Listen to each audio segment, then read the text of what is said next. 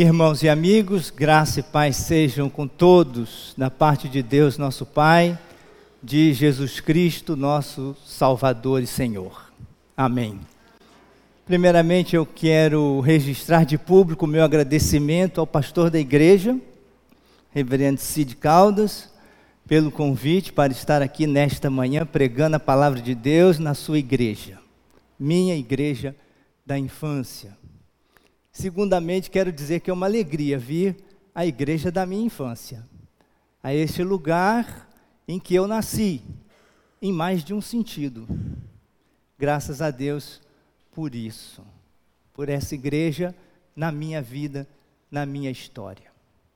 Terceiramente, quero convidar você a abrir a palavra de Deus no texto da nossa mensagem desta manhã, porque é isso que vimos fazer aqui vimos ouvir a palavra de Deus. Eu quero abrir a Bíblia com você no Evangelho de hoje, o Evangelho de Lucas, capítulo 23, versículos de 33 a 43. É o Evangelho lido pela igreja em todo o mundo neste domingo 24 de novembro de 2019. Lucas capítulo 23, versículos de 33 a 43. Peço a você que se coloque de pé em respeito ao Evangelho de nosso Senhor Jesus Cristo e que você acompanhe com atenção a leitura que eu vou fazer deste texto, Evangelho de Lucas, capítulo 23, versículos de 33 a 43. Assim está escrito: Quando chegaram ao lugar chamado Calvário, ali o crucificaram, bem como aos malfeitores, um à direita, outro à esquerda. Contudo, Jesus dizia: Pai, perdoa-lhes, porque não sabem o que fazem. Então, repartindo as vestes dele, lançaram sorte. O povo estava ali e a tudo observava. Também as autoridades zombavam e diziam: Salvou os outros, a si mesmo se salve, se é de fato o Cristo de Deus, o escolhido. Igualmente, os soldados o escarneciam e, aproximando-se, trouxeram-lhe vinagre, dizendo: Se tu és o rei dos judeus, salva-te a ti mesmo. Também sobre ele estava escrito, estava esta epígrafe em letras gregas, romanas e hebraicas: Este é o rei dos judeus. Um dos malfeitores crucificados blasfemava contra ele, dizendo: Não és tu Cristo, salva-te a ti mesmo e a nós também. Respondendo-lhe, porém, o outro repreendeu, dizendo: nem ao menos temes a Deus, estando sob igual sentença? Nós, na verdade, com justiça, porque recebemos o castigo que os nossos atos merecem, mas este nem um mal fez. E acrescentou Jesus: Lembra-te de mim quando vieres no teu reino. Jesus lhe respondeu: Em verdade te digo que hoje estarás comigo no paraíso. Podeis sentar, irmãos.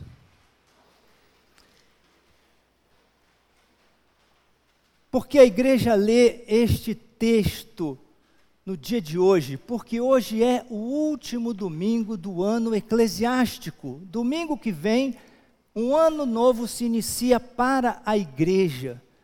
Domingo que vem já será advento, tempo tão especial de preparação para as celebrações do Natal de Jesus. Hoje, último domingo do ano eclesiástico, a igreja medita no tema do Cristo Rei do universo. Por isso o nosso texto, porque ele nos fala do Cristo Rei. Ele insiste na questão da sua realeza. Veja, nos versículos 35, salvou os outros, a si mesmo se salve, se é de fato o Cristo de Deus, o escolhido. É uma referência à realeza de Jesus, porque Cristo quer dizer ungido. E o ungido era o Rei No versículo 37, se tu és o rei dos judeus, salva-te a ti mesmo. No versículo 38, nós vemos a inscrição sobre a cruz de Jesus: Este é o rei dos judeus. No versículo 39, um dos malfeitores diz: Não és tu o Cristo, salva-te a ti mesmo e a nós também. E depois, no versículo 42, lembra-te de mim, diz o outro malfeitor quando vieres no teu reino. Em 11 versículos, cinco deles mencionam a questão da realeza de Jesus. Que tipo de rei é Jesus? Não um rei como as pessoas imaginavam, nem como seus discípulos, nem como seus adversários imaginavam.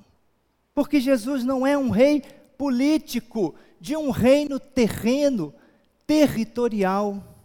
Esta era a expectativa dos discípulos e talvez de muitos outros que o seguiam. Que Jesus comandasse uma revolução para assumir o governo de Israel, livrando-o da dominação romana. Esta foi a, acusa a acusação dos seus opositores inclusive anotada naquela tabuleta pregada sobre a sua cruz, que dizia: Este é o Rei dos Judeus. Uma frase incorreta, num certo sentido, porque não exprime a intenção de Jesus. Não era a sua pretensão tomar o lugar de qualquer rei que fosse, nem fundar um reino paralelo ou rival aos já existentes. Não obstante, ele veio para ser rei. E não só dos judeus, mas de toda a humanidade. Rei de um reino espiritual. Jesus é rei de um reino espiritual. O reino de Jesus é um reino espiritual. Trata-se da soberania de Deus que chega na pessoa de Jesus Cristo para governar almas e mentes a única possibilidade de um mundo melhor. Jesus é rei, veio para reinar, não sobre um território ou nação, não com trono, cetro, manto ou coroa, como os reis desse mundo, mas veio para reinar em nossos corações.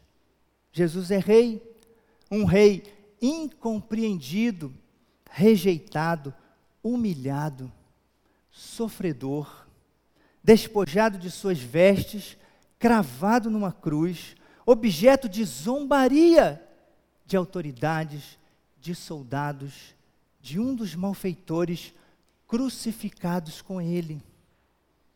Jesus sofreu muito, cruel e injustamente.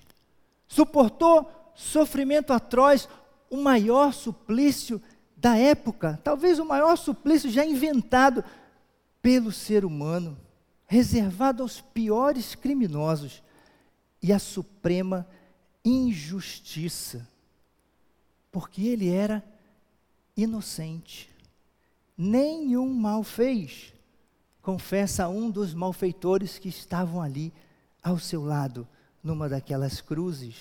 Mais adiante, no versículo 47, o centurião vai dizer: verdadeiramente este homem era justo. Mesmo Pilatos nada encontrou para condená-lo à morte. E ele diz isso três vezes, desde o início do capítulo. Volte a sua Bíblia, uma página, no início do capítulo 23, no versículo 4. Pilatos diz aos principais sacerdotes e às multidões: Não vejo neste homem crime algum. Depois, pela segunda vez, no versículo 14, tendo-o interrogado na vossa presença, nada verifiquei contra ele dos crimes de que o acusais. E por fim, no versículo 22, pela terceira vez lhes perguntou: Que mal fez este? De fato, nada achei contra ele para condená-lo à morte. Jesus pagou por erros que ele não cometeu, mas ele cumpriu a vontade de Deus. Ele trouxe o reino, tornando o presente inaugurado entre nós. E Jesus vai voltar com todo o seu poder real, investido de toda a sua realeza, para consumar a implantação do seu reino neste mundo. Como acreditava o chamado bom ladrão, lembra-te de mim quando vieres no teu reino. Como crê e espera a sua igreja. Já hoje Jesus reina, ressurreto e assunto aos céus, à destra do Pai, e para sempre reinará. E é por isso que nós celebramos este dia no calendário cristão. As características do reinado de Jesus, nós a podemos ver ao longo de todo o seu ministério. E as vemos também confirmadas na cruz, conforme o texto que nós lemos nesta manhã.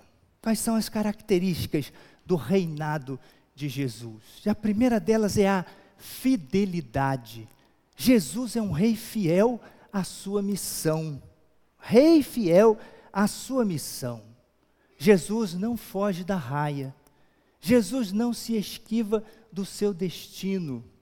Uma outra maneira de falarmos do plano de Deus para a sua vida.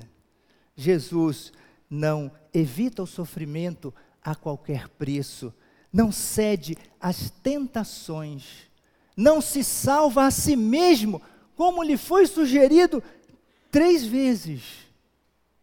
E há uma tal sugestão que, na realidade, é uma provocação. Analise depois essa palavra, provocação, tão rica. Há uma tal sugestão que é, na realidade, uma provocação. Jesus só responde com o seu silêncio. Jesus assume o sofrimento. A alternativa, além de fugir, era enfrentar violência com violência. Mas essa não é a vontade de Deus. Nem a fuga, nem a violência. E tudo depende da vontade de Deus, de nós estarmos compromissados com ela, custe o que custar. O compromisso de Jesus era com Deus e a sua vontade. Veja a primeira palavra de Jesus na cruz, segundo o Evangelho de Lucas. Pai, Pai, versículo 34, perdoa-lhes, porque não sabem o que fazem. E a última palavra de Jesus também é Pai, no versículo 46. Pai, em tuas mãos entrego o meu espírito. Tudo depende dessa palavra, tudo depende do relacionamento expresso por essa palavra. Porque antes de ser o Salvador, antes de ser o Cristo de Deus, o escolhido, antes de ser o Rei dos judeus e de toda a humanidade, antes de ser o Senhor, o Rei do universo, ele é o Filho de Deus. Esta é a sua condição básica, primordial é o começo e o fim de tudo na vida de Jesus. É o que lhe dá segurança interior e força espiritual para suportar o que ele teve de suportar. Jesus é o Rei fiel à sua missão, obediente a Deus, porque ele sabe que não há vida filial fora do âmbito da obediência, porque ser filho é ser obediente ao Pai, cumpridor da vontade do Pai, imitador do comportamento do Pai. Jesus é rei fiel à sua missão, que é servir. A sua missão não é se servir a si mesmo, não é ser servido pelos outros, a sua missão é servir e dar a sua vida em resgate pelos muitos, em favor de muitos, por amor de todos nós. E ele vai às últimas consequências, até o fim, em seu amor por nós. Mesmo que esse fim signifique a cruz, como de fato significou. E foi assim que ele mostrou a sua condição de filho obediente ao Pai. Ele se tornou obediente até a morte e morte de cruz. Jesus é o Rei fiel à sua missão. Jesus leva às últimas consequências o seu compromisso com a vontade de Deus. Compromisso assumido no deserto, compromisso evidenciado no decurso de todo o seu ministério, compromisso reiterado no Getsemane. Não a minha vontade, mas a tua vontade se faça. Na hora da cruz, a prova suprema, nós temos a confirmação cabal desse compromisso de vida inteira. Jesus é negado, mas não nega. Jesus é traído, mas não trai. Jesus é abandonado, mas não abandona inteiramente, até o fim, a toda prova. Ele é o rei fiel à sua missão. Fidelidade é a primeira marca do reinado de Jesus. A segunda marca do reinado de Jesus, a segunda característica do reinado de Jesus é a compaixão. Jesus é rei compassivo. Ele se compadece dos que sofrem e dos que fazem sofrer e dos que o fazem sofrer. Promete lembrar-se do malfeitor que lhe suplica que o faça. Lembra-te de mim, Jesus, quando vieres no teu reino. E ele tem misericórdia dos seus algozes. Ele roga ao Pai por eles, inclusive pelas autoridades religiosas, por aqueles que se faziam inimigos de Deus, imaginando servi-lo. Quanta grandeza a demonstrada por Jesus. Jesus viveu aquilo que ensinou, colocou em prática suas exigências tão extraordinárias e tão difíceis. Amai os vossos inimigos, fazei o bem aos que vos odeiam, bendizei os que vos maldizem, orai pelos que vos caluniam. Jesus não busca vingança, não alimenta o círculo vicioso, ou antes, a espiral da violência. Espiral é uma palavra melhor do que círculo vicioso para falar da violência, porque ela traz em si não só a ideia de alguma coisa fechada que se alimenta de si mesma, como círculo vicioso, mas também de alguma coisa que cresce, que se eleva e que aumenta sem parar. Mas Jesus não alimenta a espiral da violência, nem sequer com palavras. Assim, nós lemos em muitos salmos os chamados salmos de imprecação, em que se pede a Deus que retribua aos inimigos. O saltério é cheio desses textos, textos cheios de violência, mas de uma violência meramente verbal, em resposta a uma violência real. Preste sempre muita atenção quando você ler um texto de imprecação na Bíblia. É um texto de violência verbal, que responde a uma violência real. Rogar a vindicação de Deus era o único recurso dos fracos e impotentes que sofriam injustamente. Não se justifica o escândalo diante dos salmos de imprecação. Escandalizar-se com palavras de quem sofre e não pode fazer nada mais do que falar e fazer ouvir o seu grito de socorro e o seu clamor por retribuição. Escandalizar-se com isso, sem levar em conta a situação real e concreta de ameaça de morte que está por trás dessas palavras. Ou seja, sem levar em conta a maldade, a covardia, a crueldade de quem produz sofrimento. Escandalizar-se com isso, eu repito, é patológico para dizer o mínimo. Pense nisso. A oração contra os inimigos é bíblica. Ela é legítima, desde que se tenha razão. Mas Jesus consegue ir além disso e orar em prol dos seus adversários. Pai, perdoa-lhes, porque eles não sabem o que fazem e não sabem mesmo.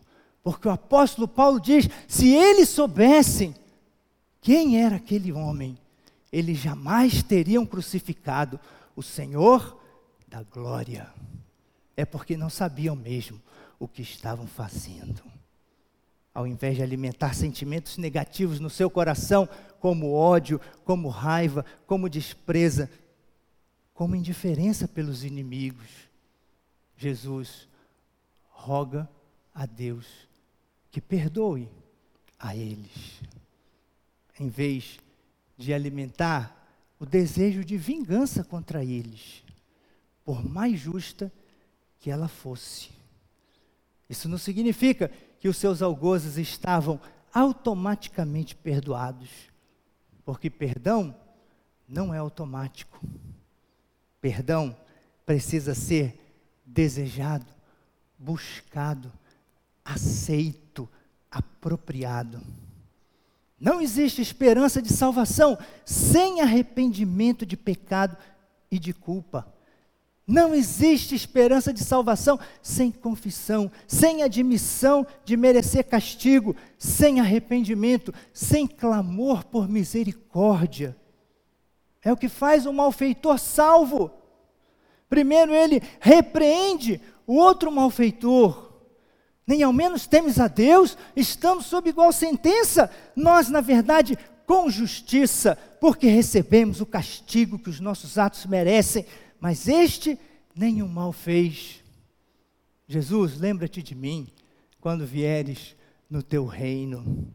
É um modelo para todos nós, daquilo que nós precisamos fazer, daquilo que nós podemos alcançar, recorrendo a Jesus, que é o Rei compassivo, que nos ensina por suas palavras e, sobretudo, por seu exemplo de vida, uma compaixão indiscriminada, que se traduz em amor e perdão oferecidos a todas as pessoas.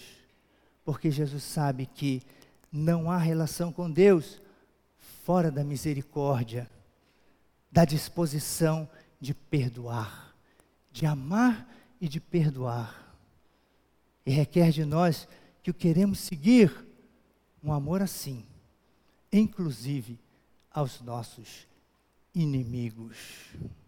Só isso pode quebrar a espiral da violência. Só isso pode vencer as trevas e o seu poder. Foi o que Jesus fez na cruz do Calvário. Ele, o rei compassivo. Características do reinado de Jesus: a fidelidade, a compaixão. E em terceiro lugar, a salvação. Jesus é um rei promotor de salvação. Esse é o grande anseio do coração humano, essa é a nossa grande busca. Nós queremos salvação. Salvação o que é? Salvação é estar com Jesus. Estar com Jesus é tê-lo ao nosso lado no nosso sofrimento, solidário, sensível, sentindo e sofrendo junto conosco. Salvação é estar com Ele no paraíso quando a morte chegar. Salvação não é vida sem problemas, é vida confiada aos cuidados de Deus, é com é vida com esperança de vitória sobre a morte e sobre todo mal. Jesus confia no triunfo da sua causa, que é a causa de Deus. Jesus crê que a morte não irá derrotá-lo, nem colocar um fim à sua existência. Por isso ele pode dizer ao criminoso convertido na última hora que está cravado numa das cruzes ao lado da sua: Em verdade te digo que hoje estarás comigo no paraíso. E Jesus pode dar o seu último suspiro em paz, clamando em alta voz imediatamente antes de expirar: Pai, nas tuas mãos entrego o meu espírito. Jesus não desce da cruz, nem tira da cruz o malfeitor arrependido, mas Jesus está com ele e promete que dali por diante será sempre assim. Isso é salvação. Estar para sempre com o Senhor. Salvação é coisa muito mais profunda do que vida sem problemas ou sofrimentos. Esse é o anúncio da graça barata, da graça ilusória, pregada por falsos mensageiros, entre os quais até mercadores da salvação. Aqueles que prometem glória sem cruz, e bênção sem obediência, e perdão sem exercício de misericórdia para com o próximo. Nada a ver com o Evangelho, não corresponde à realidade, não confere com a vontade de Deus, não nos ajuda a crescer e ser pessoas melhores esse discurso. Não se engane com ele. Salvação é comunhão desde o presente e por toda a eternidade com o Pai por intermédio de Jesus Cristo, o Rei do universo. O Messias crucificado, mas ressuscitado. O Cristo vivo, vencedor da morte e de todo o mal, o rei mediador, último e definitivo da relação de aliança do ser humano com Deus, o rei promotor de salvação. Um rei Messias crucificado era algo totalmente inesperado, impensável. Parece uma contradição em termos. No mínimo, é um paradoxo enorme mais paradoxal é crer e compreender que a morte do Rei Jesus não foi a sua derrota, nem o seu fracasso, não foi o seu fim, não foi em vão. Parece derrota, parece fracasso, parece que chegou o fim de Jesus e que foi tudo em vão. Só parece de maneira nenhuma é derrotado aquele que, como Jesus, se dedica com todo o seu ser à causa que abraça. De maneira nenhuma fracassa quem enterra o seu coração e dá tudo de si naquilo que faz. E nunca é o fim para os que estão a serviço do Senhor. E nunca é em vão o nosso envolvimento na obra de Deus, porque Deus é bom, poderoso e justo e não se esquece dos seus. Ele vindica os justos, ele vence a morte na ressurreição. Ele transforma o mal em bem, como nós vemos na história de Jesus, o Cristo Rei do universo. O que foi a hora da sua morte? a hora da sua morte foi a hora do nosso perdão e salvação. Foi a manifestação máxima do seu amor por nós que o levou a ir até o fim, por causa de nós, em nosso lugar, em nosso favor, por sua fidelidade ao Pai e à missão confiada a Ele pelo Pai, por sua compaixão por todos nós para nos dar entrada no reino e acesso ao perdão e à salvação de Deus. Bendito seja para todo sempre o nosso Senhor e Rei do universo, Jesus Cristo. E que nós, súditos do Rei, hajamos como Ele, sempre fiéis à nossa missão de servir ao mundo, que é a nossa razão de ser e de existir. Que nós tenhamos compaixão de todos, até dos que nos fazem sofrer, buscando o seu bem e intercedendo por eles. E que nós sejamos como a sua igreja, instância promotora de salvação, agência do reino, levando pessoas ao encontro do Senhor e Rei do universo, para que elas vivam hoje e no porvir com Jesus, porque isso é a salvação. Amém.